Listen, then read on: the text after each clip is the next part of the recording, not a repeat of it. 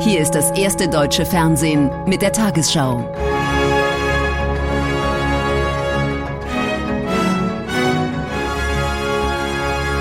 Heute im Studio Susanne Daubner. Guten Abend, meine Damen und Herren. Ich begrüße Sie zur Tagesschau. Haushalte mit geringem Einkommen erhalten in diesem Jahr einen einmaligen Heizkostenzuschuss.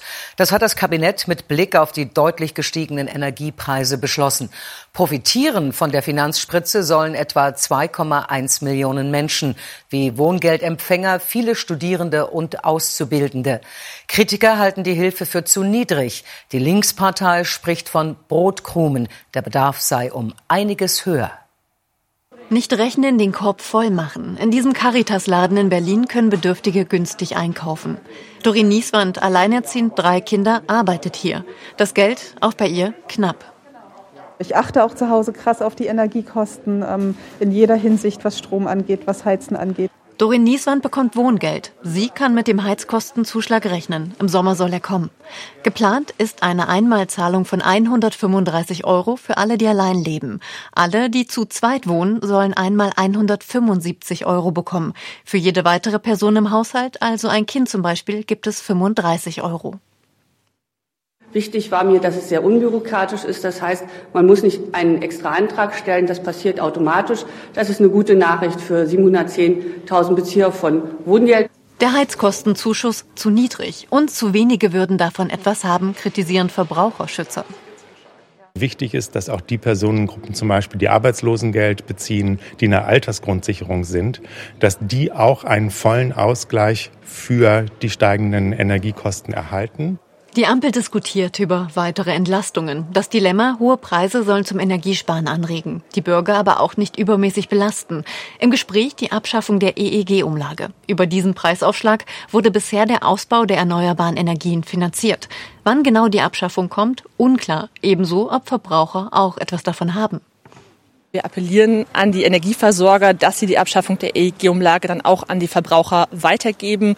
Und wir werden prüfen, wie wir es ansonsten sicherstellen können. Hier in Berlin nun erstmal Erleichterung über den Heizkostenzuschlag und die Hoffnung, dass das Leben bezahlbar bleibt.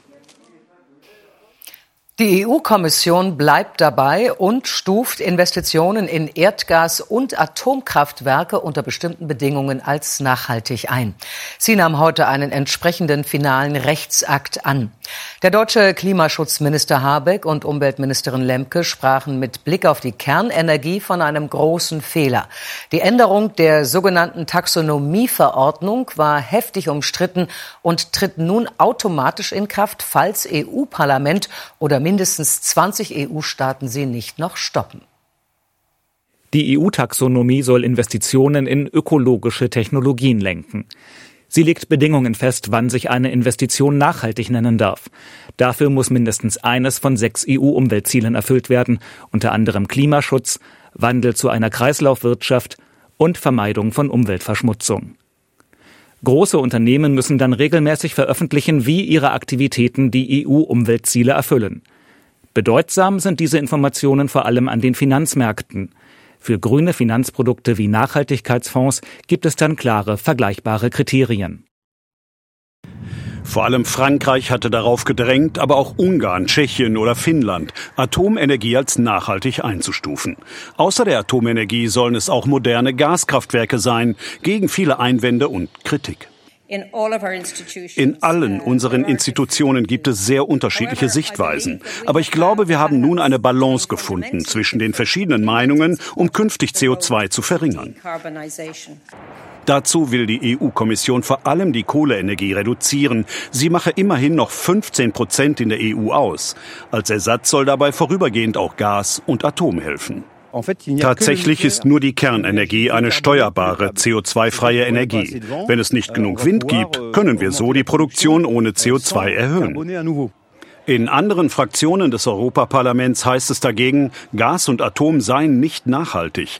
Abgeordnete fürchten zudem, dass künftig nicht nur privates Geld, sondern auch EU-Fonds und Steuergelder in Gas und Atom fließen.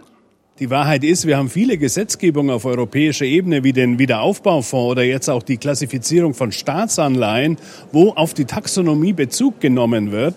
Ganz konkret heißt es, dass wir auch als Deutsche mit ungefähr 20 Prozent mitfinanzieren, dass Kernkraftwerke um uns herum mit europäischen Mitteln finanziert werden. Grüne, sozialdemokratische und konservative Abgeordnete wollen nun eine Mehrheit gegen die Regelung organisieren. Österreich kündigt zudem eine Klage vor dem Europäischen Gerichtshof an. Nach monatelangen Debatten um die Taxonomie wäre ein Scheitern für EU-Kommission und vor allem Präsident Macron eine herbe Niederlage. Denn Frankreichs teure Atompläne wären immer schwieriger zu finanzieren. Das Bundesverfassungsgericht hat eine Entscheidung mit Signalwirkung gegen Hass im Internet gefällt. Das Karlsruher Gericht gab einer Beschwerde der grünen Politikerin Künast statt und hob Beschlüsse von Berliner Gerichten auf. Diese hatten mehrere Beschimpfungen auf Facebook nicht als Beleidigungen gewertet. Dadurch sei Künast in ihrem Persönlichkeitsrecht verletzt worden, so das Verfassungsgericht. 1986 machte Renate Künast im Berliner Abgeordnetenhaus einen Zwischenruf zum sogenannten pädophilen Streit der Grünen. Mehr als 30 Jahre später tauchte ihr Statement von damals auf Facebook auf, falsch zitiert. Doch die Reaktionen waren heftig. Künast wollte wissen, wer dahinter steckt. Das Berliner Kammergericht entschied, Facebook müsse nur bei 12 von 22 Kommentaren die Daten der Nutzer an Künast herausgeben. Bei den restlichen 10 Kommentaren, darunter etwa pädophilen Truller, die ist geisteskrank, Fresse polieren, liege keine strafbare Beleidigung vor. Diese Entscheidung verletze Kühnersts Persönlichkeitsrechte, so das Bundesverfassungsgericht. Zwar erlaube die Meinungsfreiheit auch sehr heftige Kritik an Vertretern von Staat und Politik, aber damit man beurteilen kann, ob Äußerungen wie beispielsweise auf Social-Media-Plattformen strafbar sind, müssen die Meinungsfreiheit und die persönliche Ehre miteinander abgewogen werden. Das Persönlichkeitsrecht schützt dabei natürlich auch äh, Personen des öffentlichen Lebens wie Politiker vor öffentlicher Hetze im Internet. So eine Abwägung fehle hier jedoch, kritisiert das Gericht. Wir alle haben gewonnen, weil das Bundesverfassungsgericht hat ja sehr klar gesagt, die es ist ein öffentliches Interesse, dass die Persönlichkeitsrechte von Menschen, die sich engagieren, geschützt werden. Der Beschluss hat Bedeutung über den Fall von Renate Künast hinaus, auch für Lokalpolitikerinnen und Politiker. Denn Karlsruhe betont, wenn Gerichte oder die sozialen Netzwerke selbst Kommentare im Netz prüfen, dann hat der wirksame Schutz von Amtsträgern vor Hetze gegen sie als Person ein besonderes Gewicht. Denn sonst könne die Bereitschaft sinken, solche Ämter überhaupt zu übernehmen. Die Lockerung von Corona-Maßnahmen bei europäischen Nachbarn hat auch hierzulande die Diskussion darüber verstärkt. Politiker von Regierung und Opposition betonten aber, Voraussetzung dafür seien sinkende Ansteckungszahlen. Die Bundesländer vereinbarten allerdings, dass wieder mehr Zuschauer in die Stadien dürfen. Mecklenburg-Vorpommern ermöglicht wieder Wettkämpfe im Amateursport und auch Schleswig-Holstein plant eine Reihe von Lockerungen. Über das Thema soll auch Mitte des Monats beim Bund-Länder-Treffen beraten werden. Die Zahlen zur Infektionslage dem Robert Koch Institut wurden binnen 24 Stunden 208.498 neue Corona-Fälle gemeldet, etwa 44.500 mehr als vor einer Woche. Die Sieben-Tage-Inzidenz erreicht mit bundesweit 1227,5 einen neuen Höchstwert. Weitere Daten zur Corona-Lage finden Sie auf tagesschau.de. Vor dem Einkauf im Fachgeschäft den Impfnachweis zeigen, das könnte bundesweit bald der Vergangenheit angehören. In Schleswig-Holstein gilt bereits ab kommendem Mittwoch nur noch Maskenpflicht im gesamten Einzelhandel, wie bislang im Supermarkt, weil die Lage das zulasse.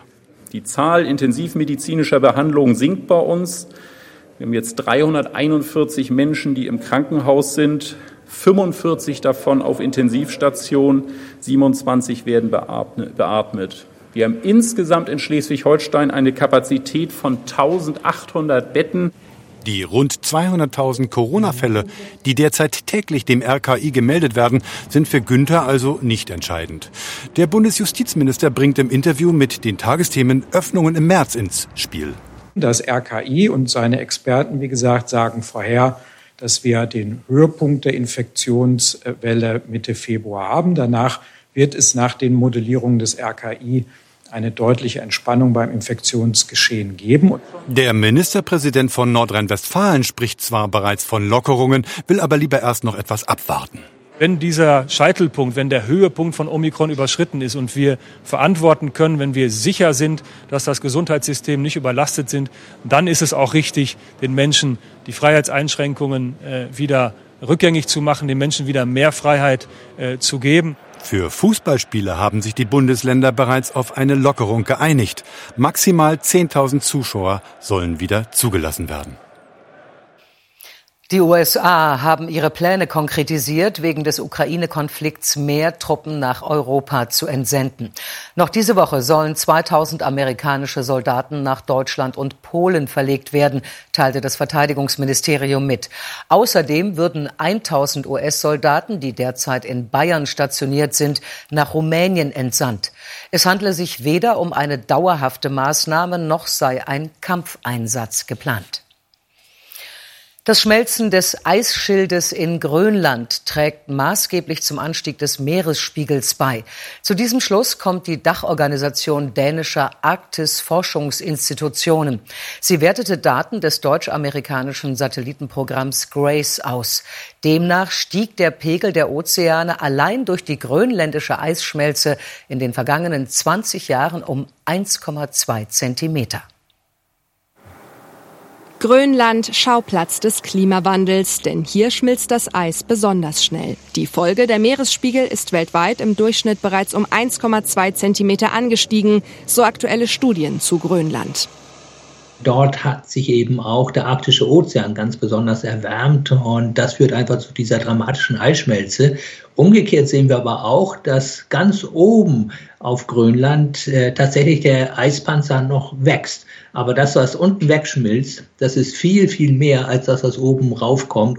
Berechnungen der NASA zeigen, wie rasant die Entwicklung ist. Seit 2002 sind an Grönlands Küsten 4700 Kubikkilometer Eis geschmolzen. Die Menge würde theoretisch ausreichen, um die USA einen halben Meter unter Wasser zu setzen. Der Anstieg des Meeresspiegels eine globale Gefahr für uns alle. Ich denke hier an die Inseln im Pazifik, ich denke an Länder wie Bangladesch, aber auch bei uns äh, in Deutschland, an den deutschen Küsten spielt das schon eine Rolle. Wir bauen ja schon die Deiche hoch. Das kostet auch schon sehr, sehr viel Geld und insofern sind wir schon längst auch vom Meeresspiegelanstieg betroffen. Die Zeit dränge, so der Forscher. Die Politik müsse handeln, denn jedes Zehntel Grad Erderwärmung könne das Klima zum Kippen bringen. Grönlands Gletscher schmelzen, sechs bis siebenmal schneller als noch vor 25 Jahren. Und ein Ende dieser Entwicklung nicht abzusehen. Kurz vor Beginn der Olympischen Winterspiele in Peking ist ein deutscher Athlet positiv auf das Coronavirus getestet worden. Eiskunstläufer Nolan Segert befinde sich in einem Isolationshotel und zeige keine Symptome, teilte der Deutsche Olympische Sportbund mit. Er ist der erste deutsche Sportler, der in Peking positiv getestet wurde. Zuvor hatte es bereits einen Corona-Fall bei einem Betreuer gegeben. Zwei Tage vor Eröffnung der Olympischen Winterspiele hat der Fackellauf in Peking begonnen. Mehr als 1000 Läufer, darunter der chinesische Eisschnelllauf-Weltmeister von 1963 Lo Chilhang und der Astronaut Xing Haiping, tragen das Feuer bis zur feierlichen Eröffnung am Freitag durch die Hauptstadt. Wegen der Corona-Pandemie findet der Lauf nur eingeschränkt und unter starken Sicherheitsmaßnahmen statt. Die Lottozahlen. 20, 27, 28, 33, 40, 44, Superzahl 1. Diese Angaben sind wie immer ohne Gewähr. Weitere Gewinnzahlen finden Sie auf tagesschau.de und im ARD-Text ab Tafel 580. Und nun die Wettervorhersage für morgen, Donnerstag, den 3. Februar. Die Warmfront eines Tiefs südlich von Island zieht in der Nacht mit leichtem Regen oder Niesel vom Südwesten in die Mitte weiter nach Nordosten. In der Nacht an den Alpen noch längere Zeit Niederschläge, aber auch dort steigt die Schneefallgrenze bis zum Morgen auf bis zu 1400 Meter. Am Tag ist es südlich der Donau teilweise freundlich, sonst wolkenverhangen und vor allem im Norden und Nordosten leichter Regen oder Nieselregen. In der Nacht plus 8 bis minus 3 Grad. Am Tag unter anderem im Bayerischen Wald 4 Grad, 12 Grad im Breisgau. Am Freitag teilweise kräftige Regengüsse vom Nordwesten bis in die Mitte, dazu Sturmböen. Im Sauerland mischt sich gegen Abend Schnee unter den Regen. Am Samstag ist es im Südwesten am ehesten trocken, vor allem in der Nordhälfte ist es windig, am Sonntag unbeständiges Wetter.